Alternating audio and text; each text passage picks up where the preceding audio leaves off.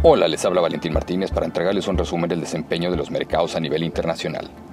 La semana estuvo marcada por la agresión militar llevada a cabo por parte de Rusia frente a su vecino Ucrania, situación que terminó por generar una fuerte volatilidad en los precios de mercado a nivel internacional.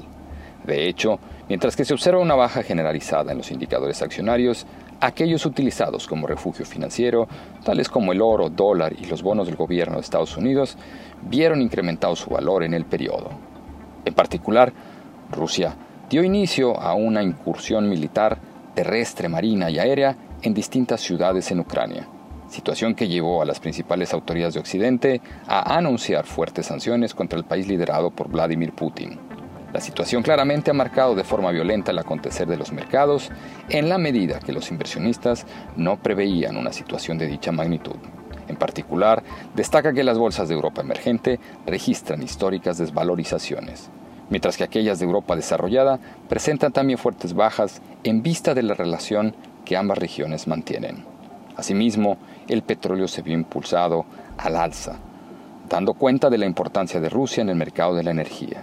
Es indudable que de corto plazo el desempeño de los activos estará ligado a la evolución de la incursión militar en Ucrania la respuesta que las potencias de Occidente pueden entregar y los efectos colaterales en materia de crecimiento global e inflación que esta situación puede provocar.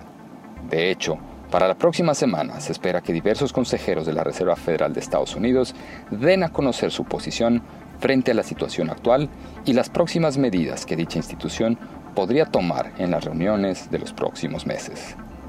En cuanto a los restantes mercados, destaca que tanto Estados Unidos como Reino Unido y las bolsas latinoamericanas presentaron bajas más contenidas, destacando incluso en este último caso el incremento de valor en la bolsa y moneda de Colombia, activos que se encuentran altamente expuestos a la evolución del precio del petróleo.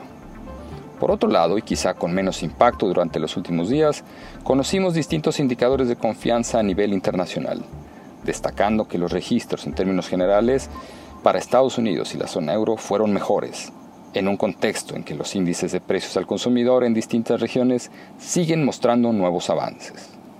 Más allá del contexto bélico que hoy día azota al mundo, la próxima semana conoceremos también importantes indicadores de actividad en las principales economías del mundo.